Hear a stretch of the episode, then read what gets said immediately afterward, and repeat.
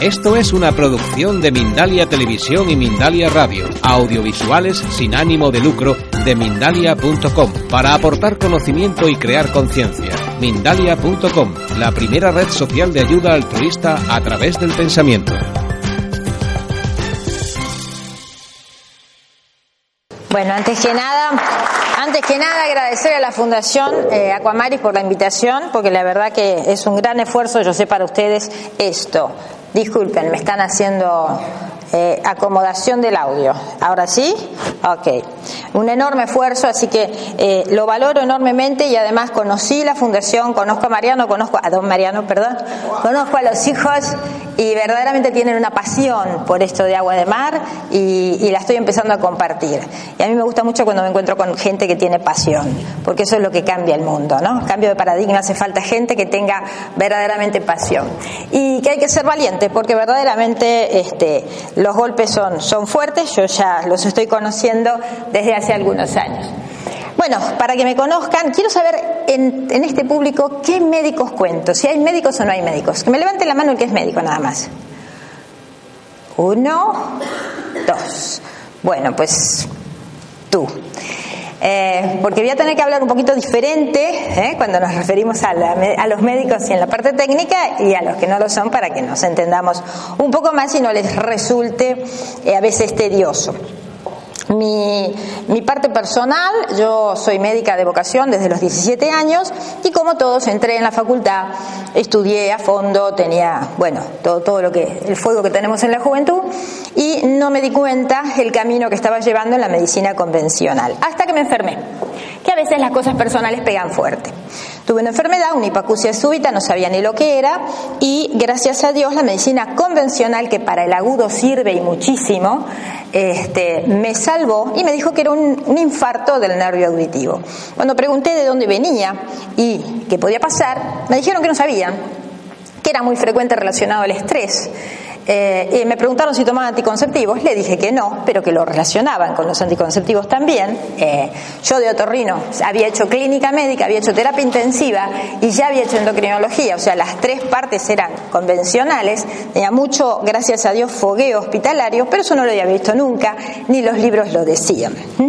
Este, en clínica por lo menos. Luego, a, partir de unos cuantos años que, que, pasaron, en los protocolos de los anticonceptivos figura hoy hipoacusia súbita. ¿eh? Yo no era tomadora de anticonceptivos, pero el estrés era uh, altísimo. Bueno, comencé a buscar la pata eh, de qué me había podido pasar, porque los corticoides que me habían dado han sido muy buenos, pero las complicaciones fueron también muy grandes y no quería que me volviera a, este, a, ocurrir. Con lo cual estudié y llegué buscando años, porque en Argentina no había nada, a lo que era la quelación y desde allí llegué en una larga búsqueda a Brasil, en donde sí se había desarrollado esta práctica. ¿Con qué me encontré al principio? Con el conocimiento a fondo en aquellos años del estrés oxidativo, que en mi facultad, hace ya 32 años, no habíamos sabido absolutamente nada. O sea que la medicina ortomolecular trae nada más y nada menos que el conocimiento del estrés oxidativo, que miren si no será un boom, que hoy el doctor muy bien eh, lo comenzó a explicar, y que la medicina anti-aging es lo que muchos años después le salió como una pata a la medicina ortomolecular cuando se ve que la célula envejece por oxidación. Entonces, claro, todo nuestro cuerpo también. Y tiene muchísimas aristas más el tema de la medicina anti-aging. Pero verdaderamente el tema de la oxidación es como clave y lo estudiamos muy a fondo. ¿Por qué? Porque estudiamos bioquímica profundamente en, relación al que, a la bioquímica que tiene mi paciente hoy, a la bioquímica que yo tengo hoy a los 56 años u otra persona a los 2 años, o cómo va variando día a día, y estudiándola luego la queremos re remover. Para eso yo creo que el agua de mar va a tener un impacto muy importante en cambiar esa bioquímica, justamente como un nutracéutico este, eh, más y un, yo diría una hidratación convencional que va a terminar siendo la hidratación de toda la vida de un ser humano. Y eso sí que puede llegar a ser un cambio de paradigma en salud muy importante. Bueno, haciendo todo este periplo que lo quiero decir para que la gente entienda cómo un médico de repente se cambia al otro bando, no es ningún otro bando, soy convencional, somos todos convencionales, el establishment y la farmacología es excelente, depende de para qué se use y cuánto tiempo se lo esté usando también como vamos a ver. Bueno, por eso es que lo titulamos así, ¿no? Agua de mar aplicado a esto. Ahí está.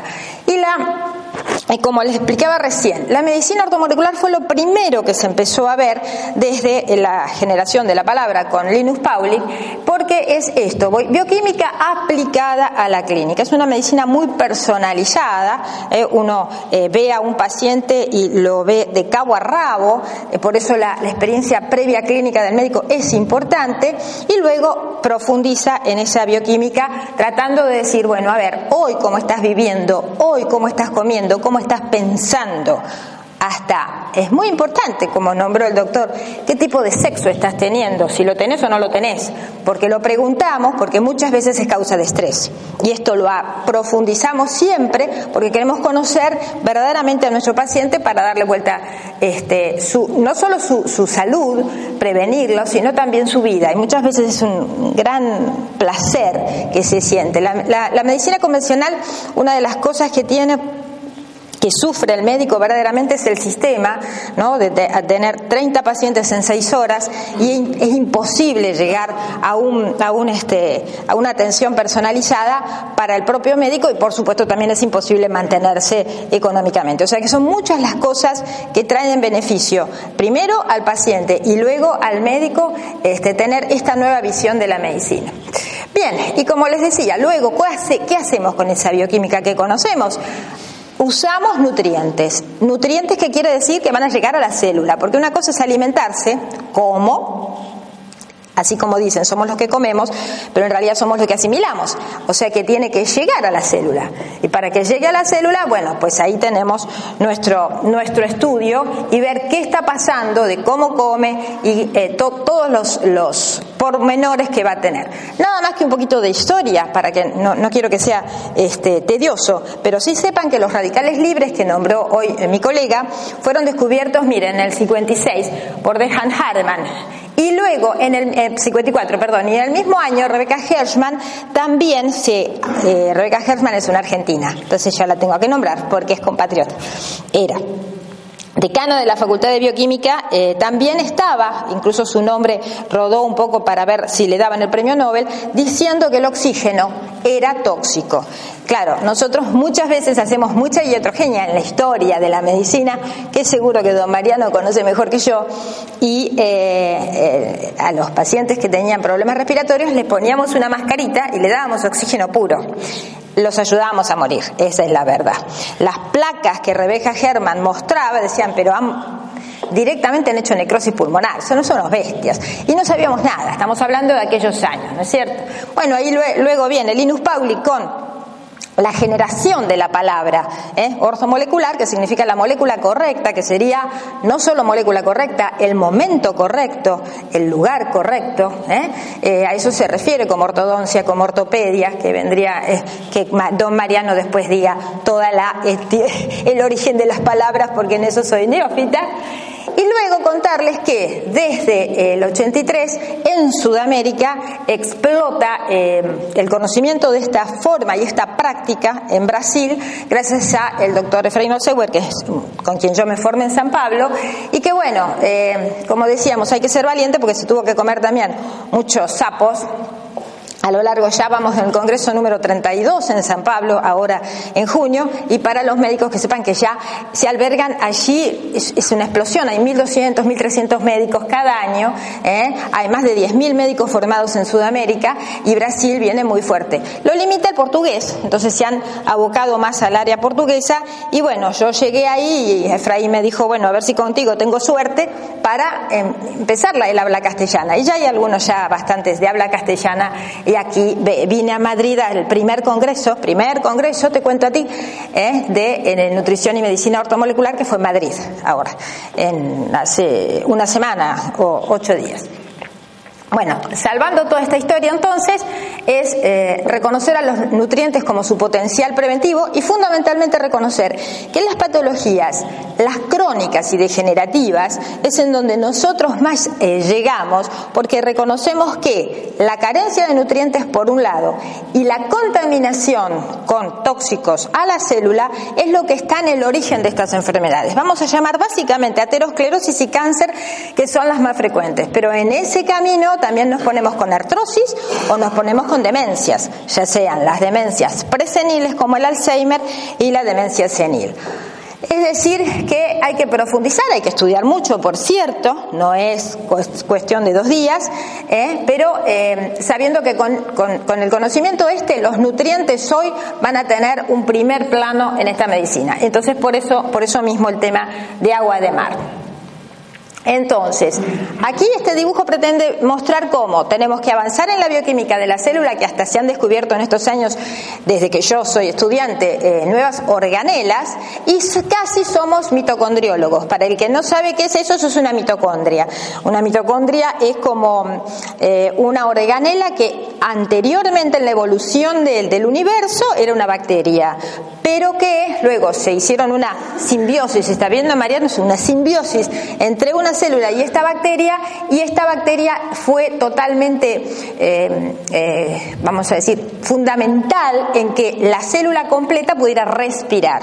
Así como les conté que nosotros comemos, es, es una cosa comer o alimentarnos, y otra cosa es nutrirnos, bueno, pues una cosa es ventilar, así me ayuda, ventilo de esa manera, pero respiro ahí adentro. Es decir, que si yo tengo mal mis mitocondrias o tengo pocas mitocondrias, mi respiración es escasa, mi consumo de oxígeno es escaso y desde ya que es la gran productora de energía, de ATP, entonces también va a ser escasa la producción de energía.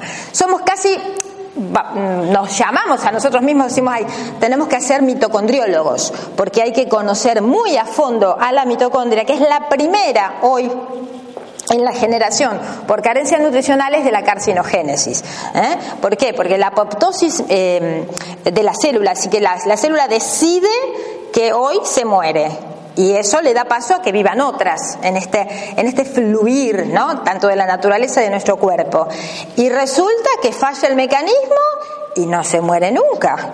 Y encima que no se muere nunca, se empieza a reproducir por un montón de eventos, pero esos eventos tienen muchas eh, ya comprobadísimas este, razones en carencias nutricionales. ¿eh? O sea que técnicamente es complicado, pero el concepto es ese y por esa razón le damos tanta importancia al tema este, de la mitocondria. Y al otro tema que como parte fundamental de la célula estudiamos, es la membrana plasmática. Porque cuando yo era estudiante, el núcleo de la célula eh, y el centro y el corazón y el cerebro de la célula era el ADN y, el, y, toda la estructura del núcleo. Pero hoy entendemos que la membrana plasmática es el cerebro de la célula.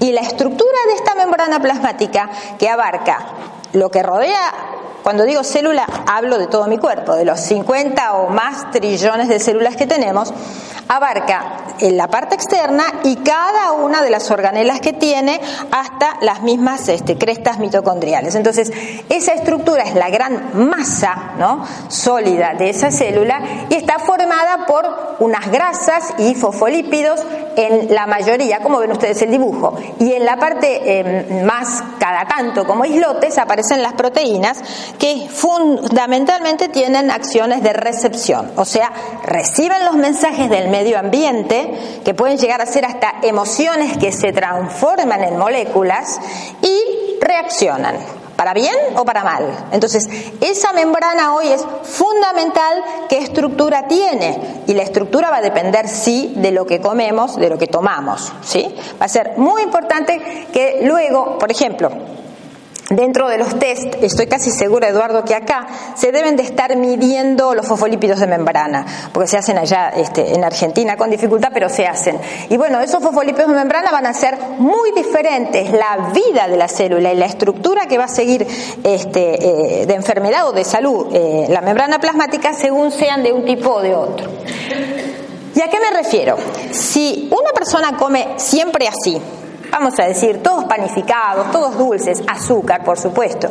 Hablar de alimentación equivale a un curso de un año, así que es imposible eh, que yo hable de todo, pero vamos a considerar esta imagen, azúcar, harina, eh, manteca o, grasas incluso malas, saturadas, eh, insaturadas y trans, van a hacer algo así con la célula, es decir, la van como a enrejar, a a hacer una forma de impenetrabilidad y de falta de fluidez, porque la membrana plasmática va a estar formada de grasas y de glicación, para quien no sepa, es una palabra que nosotros usamos mucho en virtud de la unión de un azúcar, del azúcar con una proteína que la glica, que hace una unión química específica, que por supuesto la altera, la enferma y hace que deje de cumplir su función.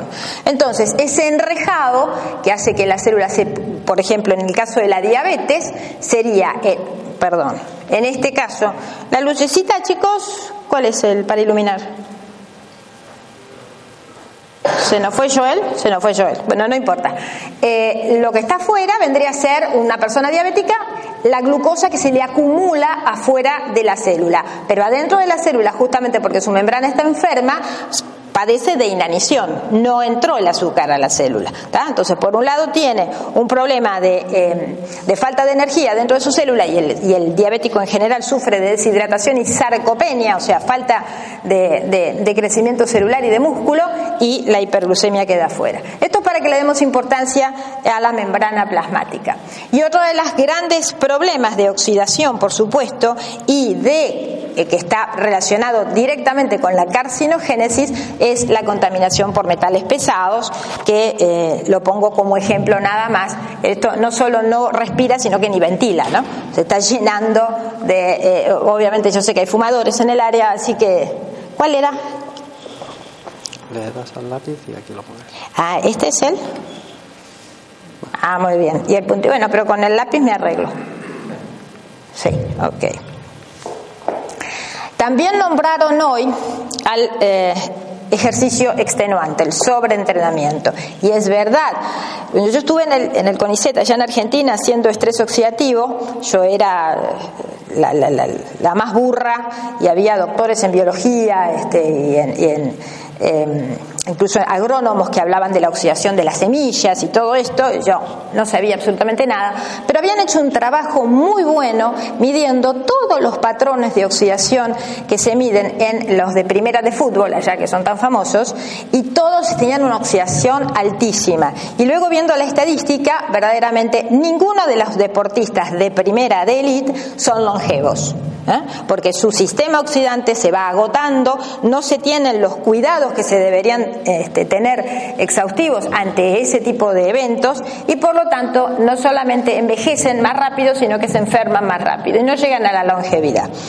Esto es para los médicos, pero bueno, me dedico un poco especialmente a decirte que nosotros, de una manera muy fácil, muy económica y muy eh, de evidencia científica, hacemos un test de oxidación, que es el test de Hayden, Lagarde y Bradford. No sé Eduardo si aquí lo conocen o lo así, lo hacen, ¿no? Bueno, es para que eh, veamos la simplicidad de algo que nos da mucha información junto con el interrogatorio y revisar a nuestro paciente. Le sacamos sangre y una gotita de sangre nos entrega algo que es nada más que cómo se coagula la sangre. Y cuando eh, la sangre se tiene que coagular justamente porque la fibrina se estabiliza, que es lo negrito, hablo para los no médicos, eh, lo que aparece en blanco son lugares en donde esto no puede ocurrir. Y esto no ocurre sencillamente porque los radicales libres impiden esa estabilización de la fibrina. Cuando esto es así, grado 1 es normal. ¿Por qué? Porque necesitamos un mínimo nivel de oxidación para que ocurran reacciones en nuestro cuerpo. Pero luego, cuando hay carencias nutricionales de antioxidantes, estos famosos genéricos así, que parece un mundo desconocido, pero son un montón, comienza a aumentar, ¿qué comienzan a aumentar? Que lo hacemos en dos minutos, tres minutos con nuestro paciente. Ese tipo de manchitas blancas que son falta de eh, estabilización de la, de la membrana, de la fibrina, perdón. Acá tenemos el grado 3, acá tenemos el grado 4, en donde se empiezan a ver cosas, no sé si la, no la agarro la, el lapicito, ¿eh? Bueno, adentro de lo blanquito van a ver pedacitos Cuando adentro de lo blanco, que es donde no se pudo fusionar la fibrina, hay pedacitos, eso significa que es irreversible. ¿Por qué? Porque el nivel de oxidación llegó hasta tal punto que rompió membranas, rompió glóbulos rojos o rompió plaquetas y entonces eso en ese lugar y en ese momento de la sangre eh, la irreversibilidad de esa célula no la puedo recuperar. Vamos a hacer todo lo posible para que eh, vuelva para atrás el test y sí, eh, cuando la carencia es nada más que nutricional, esto se logra. Esto es un grado 5, que es cuando ya hay una enfermedad bastante avanzada, miren cómo los pedacitos rotos aparecen, y esto es, por ejemplo, un cáncer, una quimioterapia, un brote de lupus, eh, de artritis reumatoidea grave, en fin. pero nos da un dato bastante claro y rápido y económico.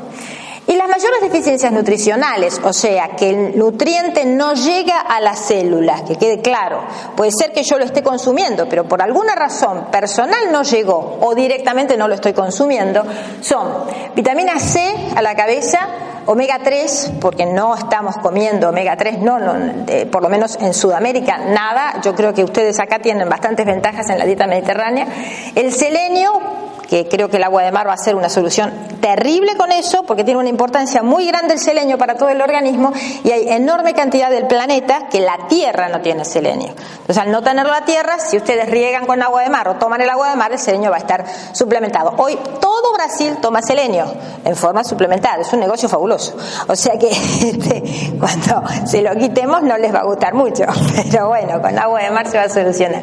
Luego vitamina D que también eh, la, digamos el miedo al sol también generó esta carencia de vitamina D. Es decir le tenemos tanto miedo que el sol es malo que el sol es malo usamos los, los factores de protección y entonces el sol es muy importante para que se empiece a activar la cadena y la cascada y eh, que la vitamina D pueda accionar. Y menos por eso están separaditos menos menos pero que por razones nutricionales y de desgaste sobre todo también de desgaste del estrés el 90% de las patologías comienzan por allí, el complejo B, el zinc y los flavonoides. Y los flavonoides porque son fitonutrientes, es decir, frutas y verduras. Y verdaderamente cada vez en las civilizaciones la gente come cada vez menos fruta y menos verdura, mucho panificado, eh, mucha carne, y eso sí hace que el fitonutriente, que es en donde se encuentran los antioxidantes, sea totalmente carente. Como les digo, esto es un popurrí tratando de hacer de dos horas una demostración de cómo esto es evidencia científica, es bioquímica y la bioquímica es una ciencia exacta. La que no es una ciencia exacta es la medicina, que es un arte. Pero nosotros agarramos la bioquímica e intentamos aplicarla. Vamos a empezar con un popurrí y espero no, no aburrirlos del todo. ¿Por qué decimos que la vitamina C eh, tenemos enorme carencia? La primera cosa es que no la produce nuestro cuerpo. Es decir, que eh, pocos más que estos tres animalitos, o sea, el hombre, el murciélago vegetariano y el, ¿cómo se llama? Este conejillo de indias, estos tres no producen vitamina C. En cambio, el resto de los, de los animales sí la producen. ¿Y de dónde la producen? La sacan de la molécula de glucosa. Esta molécula que ustedes ven acá es muy parecida a la glucosa. ¿Qué hace el animal? Yo se lo quiero contar para que sea todo bastante gráfico. El animal cuando es atacado, eh, la cebra, por ejemplo, la persigue un león, en, su, hígado, en su hígado existe una enzima, no importa cómo se llama, tiene un nombre raro, largo, eh, transforma inmediatamente por orden de su cerebro, viene la adrenalina, me van a comer, me van a matar, así que le manda la orden al hígado a esta enzima que se expresa y agarra el azúcar, la glucosa, perdón, y la transforma en vitamina C. En pocos minutos que tiene que salir corriendo, la vitamina C sube hasta por ahí 200%, se salva, a los 15 minutos deja de correr y la síntesis de vitamina C cae. Esto es importante que se los diga porque tiene una ventaja enorme sobre nosotros, porque las funciones de la vitamina C los van a, proteger de todo lo oxidante, porque son, por esa razón puse ahí Redoxon 1934, fue el primero que sale con la palabra, la marca redoxón, antioxidación o reacciones redox. Por eso le ponen ese, ese nombre.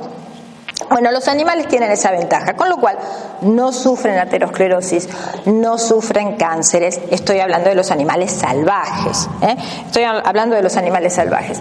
Entonces nosotros, en verdad, ¿por qué digo a la cabeza carecemos de vitamina C? Porque la tenemos que consumir, sí o sí. Y en esta, en este juego, en esta demanda, sube porque se estresó la cebra y cayó porque pasó a reposo.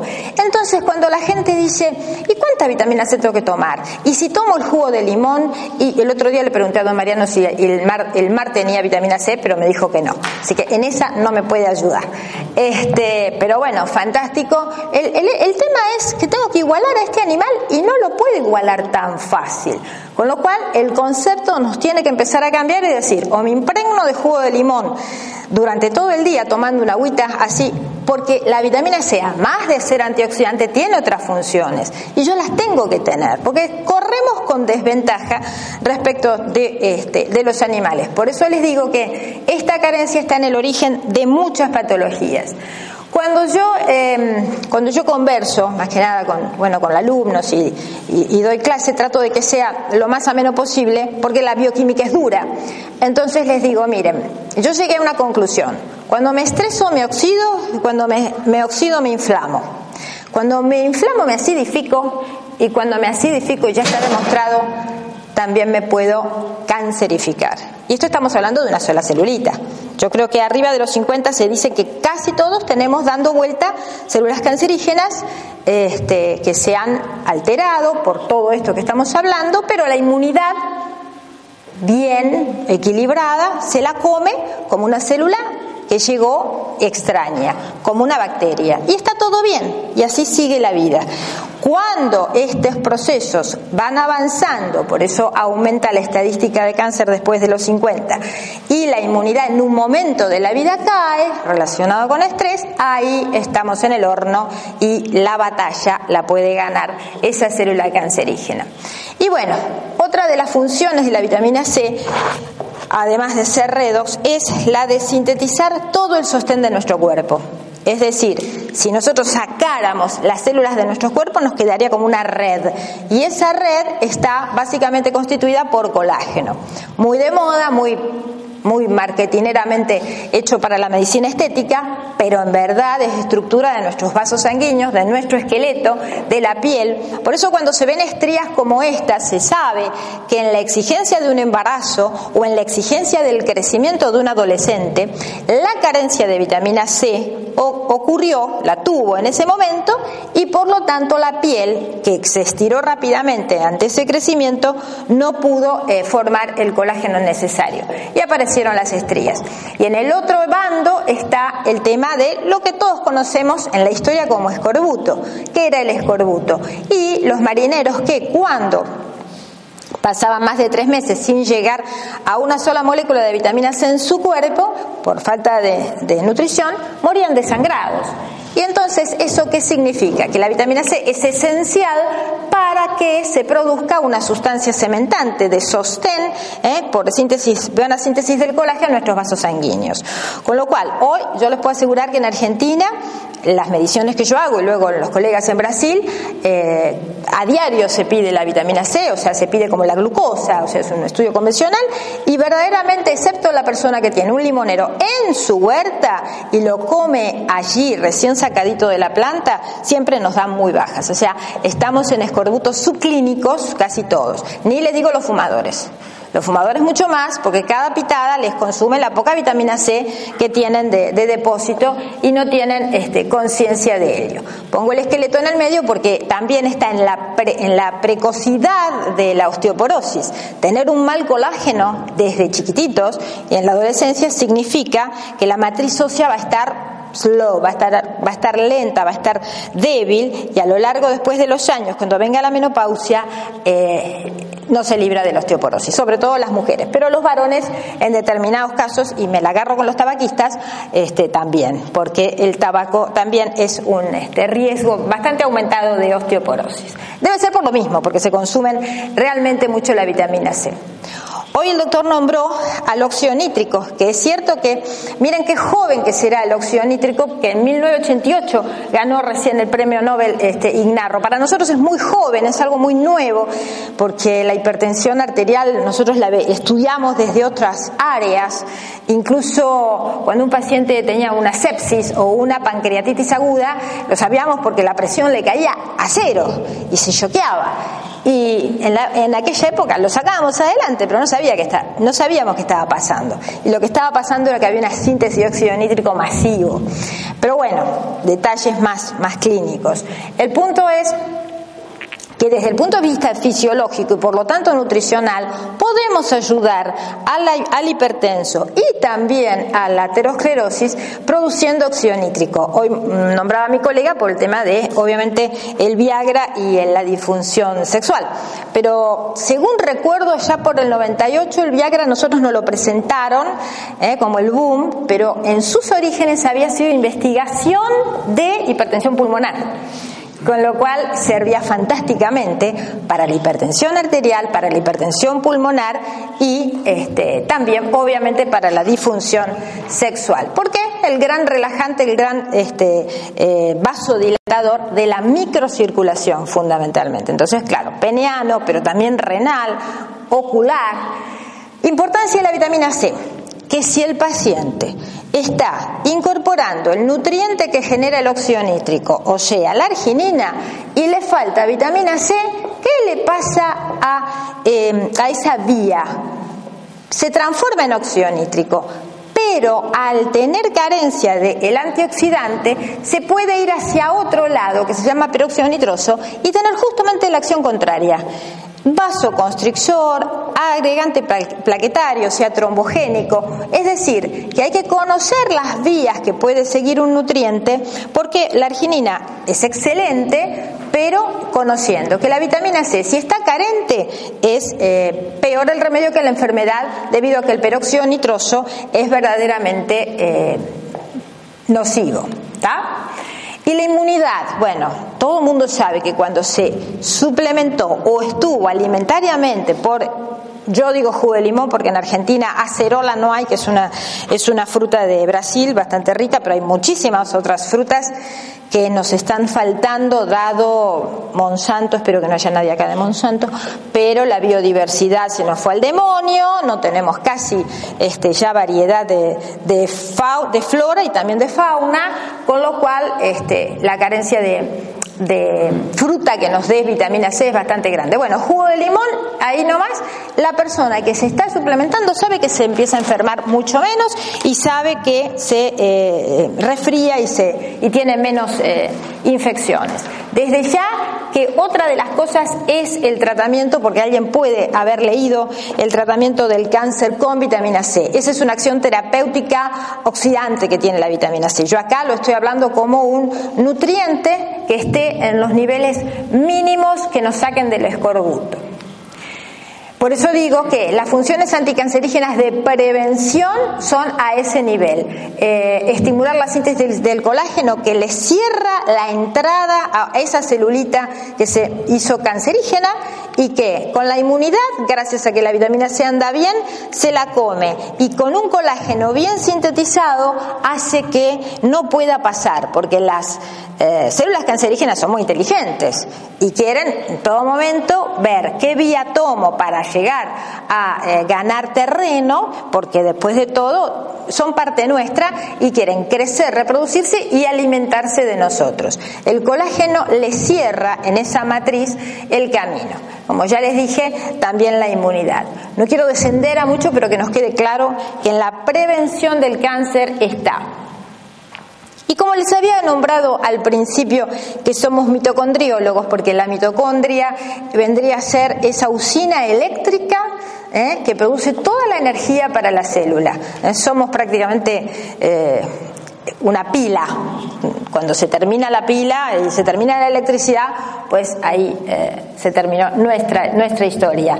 Bueno, la vitamina C puede lograr entrar hasta las, eh, la matriz mitocondrial, que es también un caldo de radicales libres, dadas las reacciones bioquímicas que allí hay, y salvar en muchos casos que la eh, mitocondria envejezca y por lo tanto muera. Esto es en forma genérica, que sepan que hasta ahí puede llegar. Entonces, esta carencia nos joroba mucho. Y Matías Rad es un médico que Linus Pauling lo nombró como referente en la parte cardiovascular de la, de la medicina ortomolecular. De hecho, presidió en el Instituto Linus Pauling el área cardiovascular.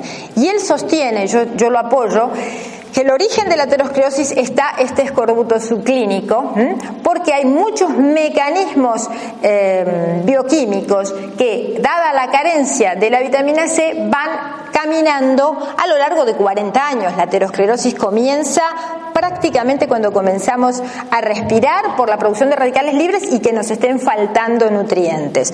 Eh, yo siempre cuento el caso que una vez tuvimos que hacer una, autopsia, los residentes hacíamos autopsias, y un chiquito había fallecido de, en un accidente de, tránsito y hubo que bueno, todo, y en la aorta se encontraron ateromas, tenía dos años. ¿Eh? Entonces quiere decir que la aterosclerosis en una, en una aorta de un chiquito se desarrolló de acuerdo a las carencias que tenía y obviamente a la contaminación de sustancias que había consumido. Hoy em, ya casi en Japón no se habla de colesterol, el colesterol ya queda como antiguo en el, hecho de decir ah, tenés colesterol alto, vas a tener un infarto, eso ya no es así. ¿eh? Hoy la LDL es una molécula buena para nosotros, una molécula necesaria para nuestro cerebro, pero el problema es que ese colesterol que se lo relaciona con la aterosclerosis esté oxidado. Por eso ahí dice aumento del, del oxidado. Descender en esta charla no es la, función ¿no? de, esta, de, esta, palestra, pero que sepamos que la LDL tiene eh, cuatro moléculas de vitamina E, que tampoco es mala, pero se oxida. Y si le falta la C, bueno, pues allí sí, es una molécula heterogénica. Entonces, no es mala la LDL, sino que tenemos esta carencia nutricional. Y distintos tópicos que ya están bien estudiados para decir que con esa vitamina C, la de la cebra, que eh, el león la corría y subía fisiológicamente los niveles, es como se estaríamos protegidos si tuviéramos 24 horas suplementados bien con vitamina C. La vitamina E, antes que nada, repasar que vitamina viene de la, que me corrija don Mariano, vitamina es amina vital, o sea que sin vitaminas no vivimos. Esto primero. Más, la vitamina E fue muy vilipendiada y en el PubMed, eh, hoy mismo van a, si lo ponen en la Biblioteca Pública de los Estados Unidos, hay trabajos que hablan que casi matamos con vitamina E. Y esto es una falsedad, porque la vitamina E primero es parte básica de, nuestro organismo, la consumimos siempre eh, con, la yema del huevo, por ejemplo, y em, en la naturaleza viene con toda esa etapa que dice ahí en verde, alfa, beta, gamma, delta, tocoferol, tocotrienol. Y esa es la que se implanta en las membranas plasmáticas, las que mostré hoy, y es fundamental para que todos los lípidos de esa membrana, pensemos que es como una enorme ciudad, se mantengan antioxidados. Y, y justamente, y acá sí lo quiero aclarar, yo siempre cuento que cuando esa gran ciudad lo vamos a comparar con un bosque, bosque de fosfolípidos. Em, está construido de determinada grasa, después lo, volveré a, nombrar, si le cae un radical libre y la grasa es mala, se produce lo que pasa en un bosque seco, un gran incendio. Y si la grasa que forma esos fosfolípidos, lípidos, la palabra lípidos de grasa, es buena, que lo vamos a aclarar más adelante, entonces cayó el radical libre, pero el incendio como que se acota. No se expande. Bueno, una de las cosas que ayuda a que el incendio se expanda o no se expanda es que esté una buena vitamina E ahí implantada en la membrana plasmática. lo vilipendiado del tema es que obviamente se oxida y le faltaba la C.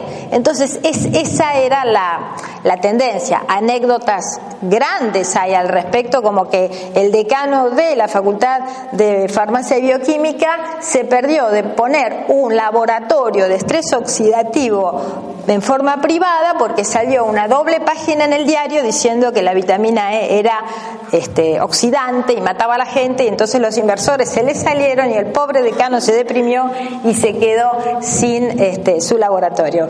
Este, entre otras cosas, Boveris también si lo, si lo googlean eh, van a ver que es eh, un referente en estrés oxidativo y es argentino. ¿no?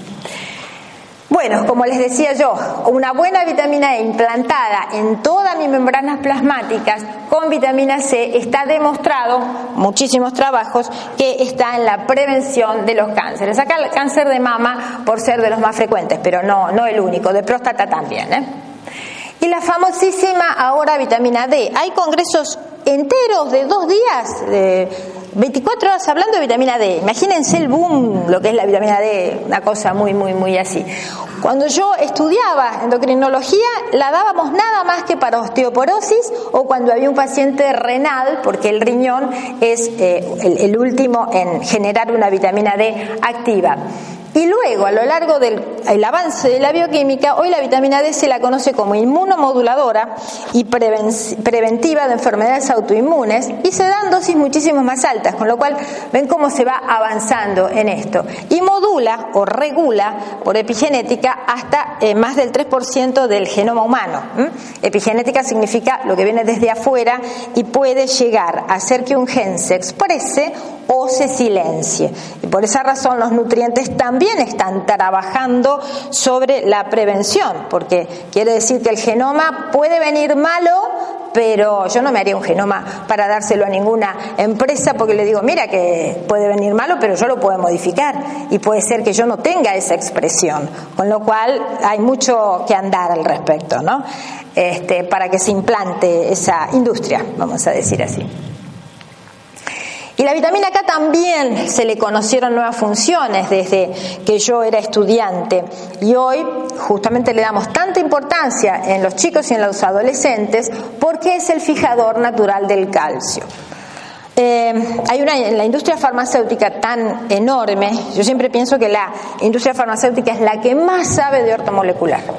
Se sabe la bioquímica de arriba abajo y de abajo arriba y de esa manera saben reemplazarla. Entonces hay que ser astutos, no hay que ser ciegos los médicos, ¿no?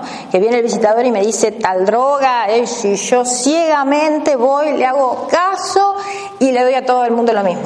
Al final, no, es eh, darnos cuenta que es muy astuta, que sabe mucho de bioquímica y que a mí me quiere guiar como médico a que venda gratuitamente, porque la masa de médicos vende gratuitamente, no es que le paguen cosas, eso es bastante mentira este, para que vendamos a todo el mundo y le demos esa droga. Hago hincapié en esto porque es un cambio de visión y un cambio de, de calidad de la medicina. Fijadores del calcio convencionales, muchísimos. Desde que soy endocrinóloga, no sé, habrán salido como más de 20 ¿eh? drogas. Bueno, la vitamina K es el fijador natural. Por covalencia lo que hace es darle una patita eh, de una carga negativa que le falta al ácido glutámico para que pueda tener dos cargas negativas y unirse al calcio. Esas esas cofactores, esas rutas bioquímicas tan maravillosas son las que eh, nosotros desconocemos como médicos y entonces no hacemos prevención y por otro lado luego pasamos a la medicación.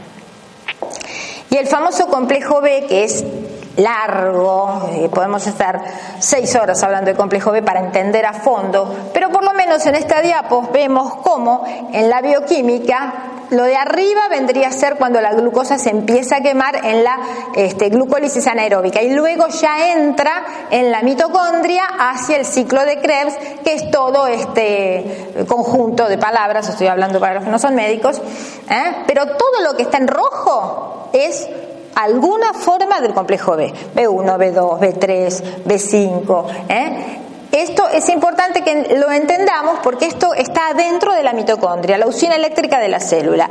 Me falta alguna de todas estas partecitas del complejo B y ya mi mitocondria, usina eléctrica, como si le hubieran bajado la tensión a la luz. ¿eh? Y esto se ve muy frecuentemente.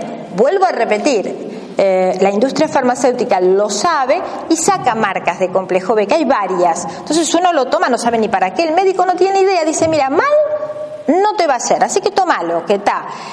Y está muy bueno que lo entendamos y lo sepamos dar, porque además no es complejo B, es esa vitamina y en esa dosis que a vos te va a cambiar la historia. El ¿eh? síndrome de fatiga crónica hoy es una de las, este, junto con estrés, de los motivos de consulta más frecuentes. Si nosotros agarramos al paciente en ese momento que es ideal, ¿no?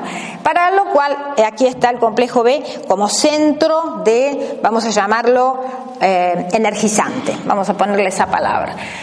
Además, otro concepto que los médicos en la medicina convencional tienen poco, por lo menos en Sudamérica, ¿eh? cuando, cuando damos clase en Argentina yo me asombraba cuando nombraba homocisteína la verdad que yo aprendí homocisteína con la ortomolecular.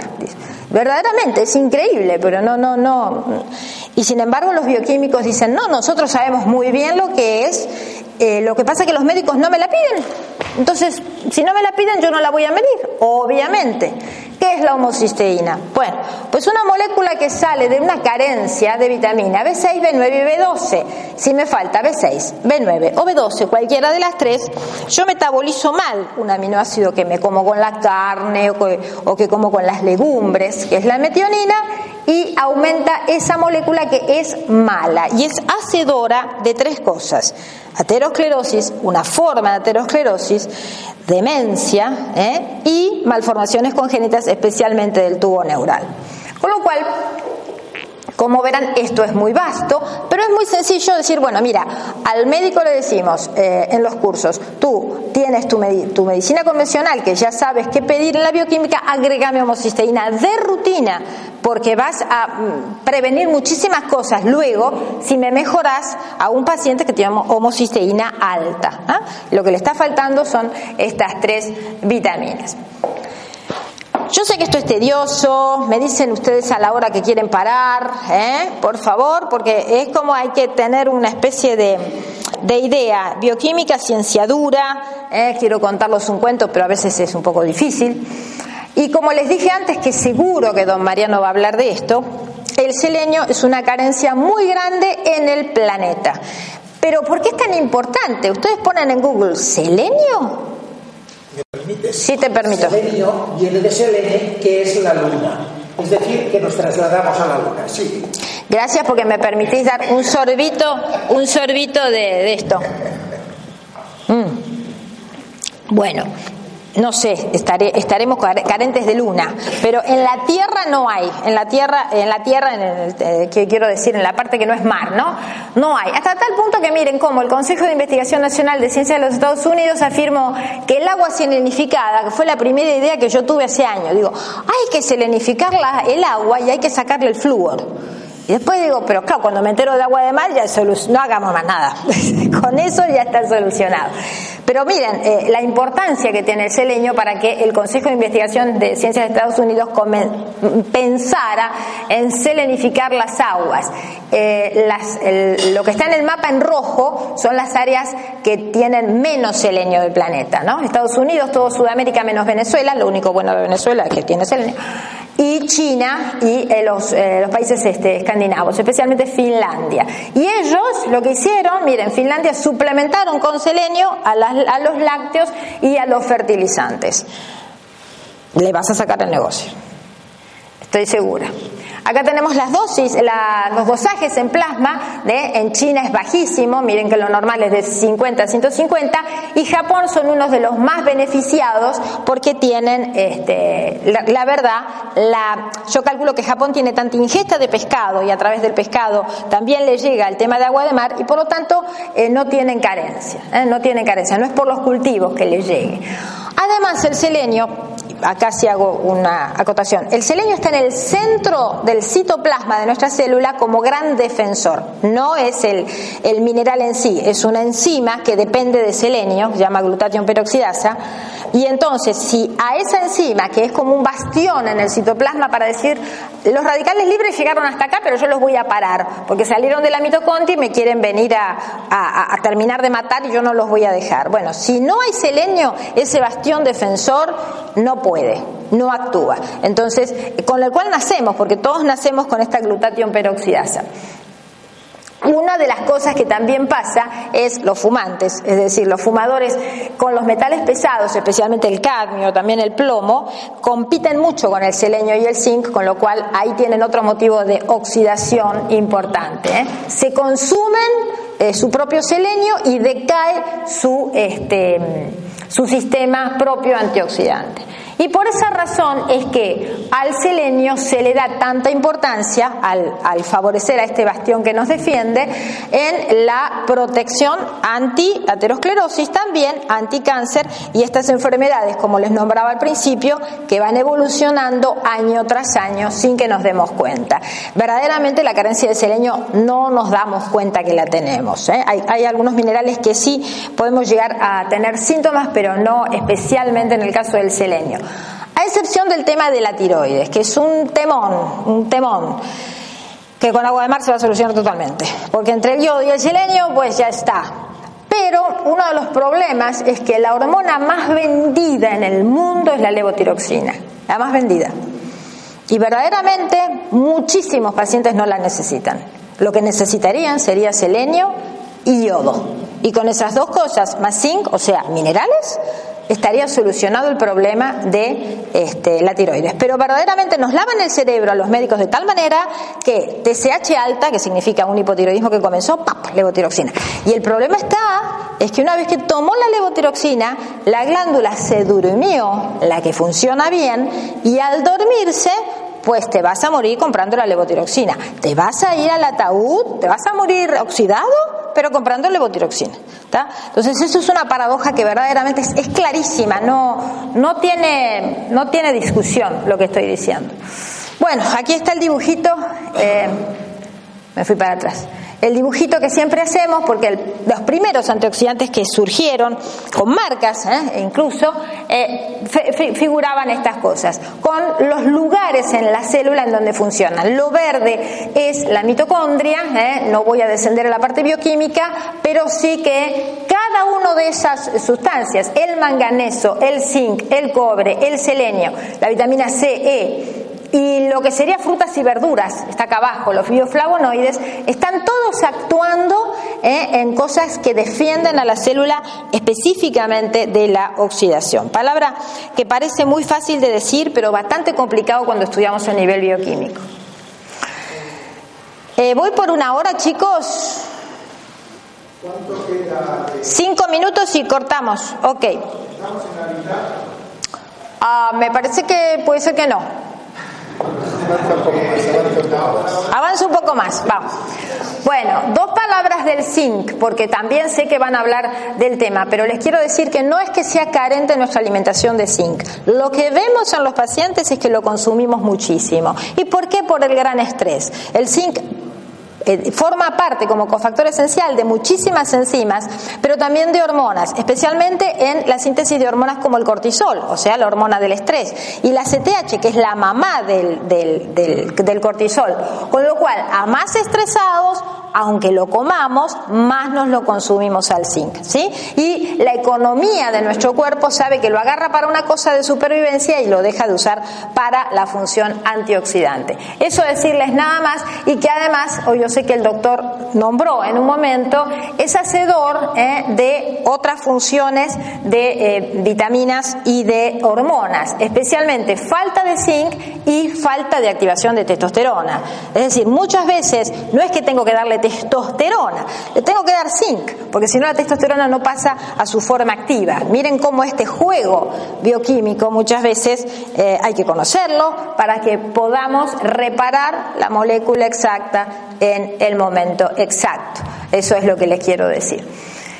Bueno, hoy mi colega comenzó un poquito a hablar de lo que es la nutrición antiinflamatoria, anti-aging, estilo de vida, pero yo me centro en el omega 3. Y me centro en el omega 3 porque es la gran carencia en nuestra alimentación desde la industrialización de, eh, de todo, los animales, la vaca, los chanchos, los pescados, todo, todo, todo, todo, cambió hacia omega 6. El omega 3 y el omega 6 son dos ácidos grasos esenciales. Cuando decimos esenciales es como las vitaminas.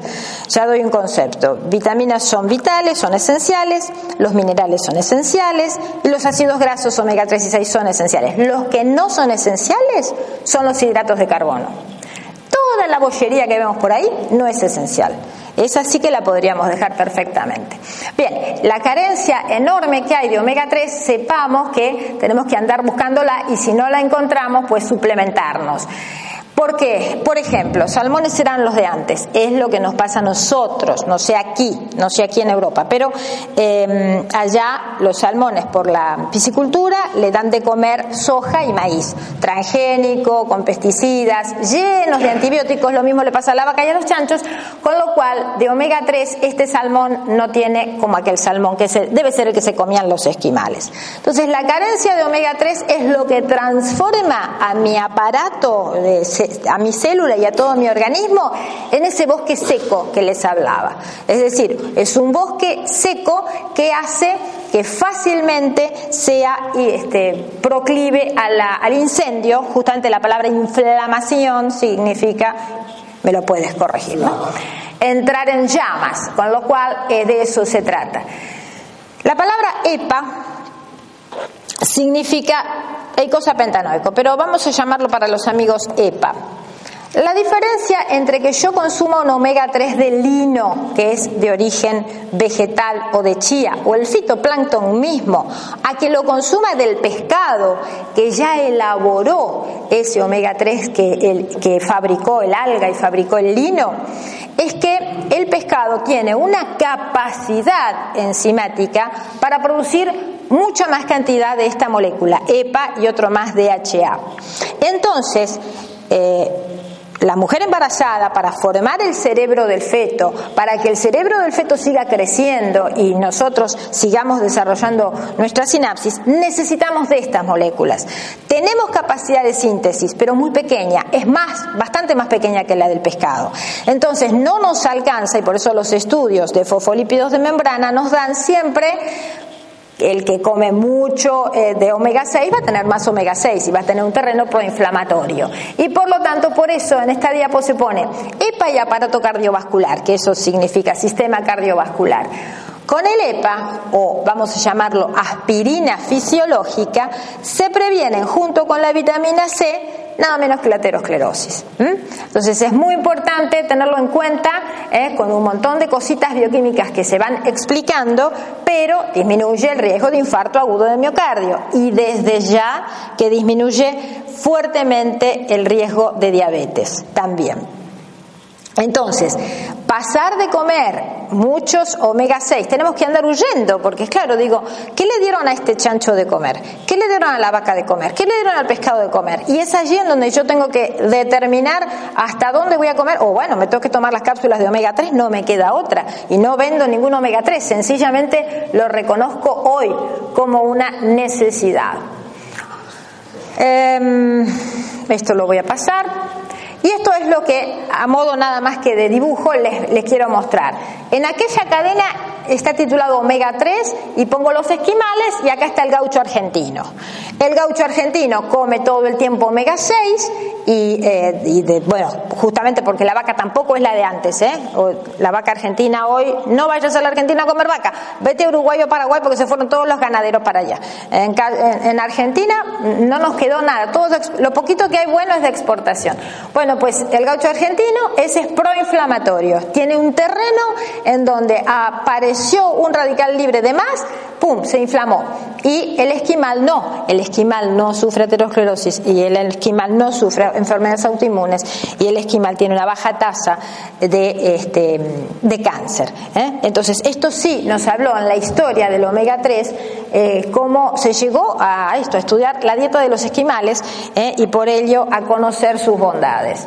Em, es lo único que la medicina convencional nos está queriendo agarrar, así como divulgando y divulgando, por lo menos en Sudamérica, para que se compre determinadas cosas de omega 3. Pero eh, poco, eh, poco. En la medicina todavía convencional no se lo ve muy claramente. Los bioquímicos sí lo tienen re claro a esto. Y esto era lo que pasaba en la prehistoria. Antes nosotros teníamos una relación óptima entre el consumo de estos dos ácidos grasos, ya sea una carne de caza, ¿eh? una, un, cebú, no sé lo que cazarían en aquel entonces, y de pescado, y en la actualidad no les tengo que decir. La relación entre estos dos ácidos grasos, ahí dice 20 a 1, pero hay regiones de Estados Unidos que llega a 100 a 1, con lo cual ahí tenemos el grave problema. Desde ya, hombre de las cavernas y hombre actual, diferencias enormes en su alimentación y es lo que venimos entonces trayendo y estudiando con evidencia científica. Si nuestra alimentación se empieza a parecer a del hombre de las cavernas, eh, vamos a ganar, vamos a ganar en salud.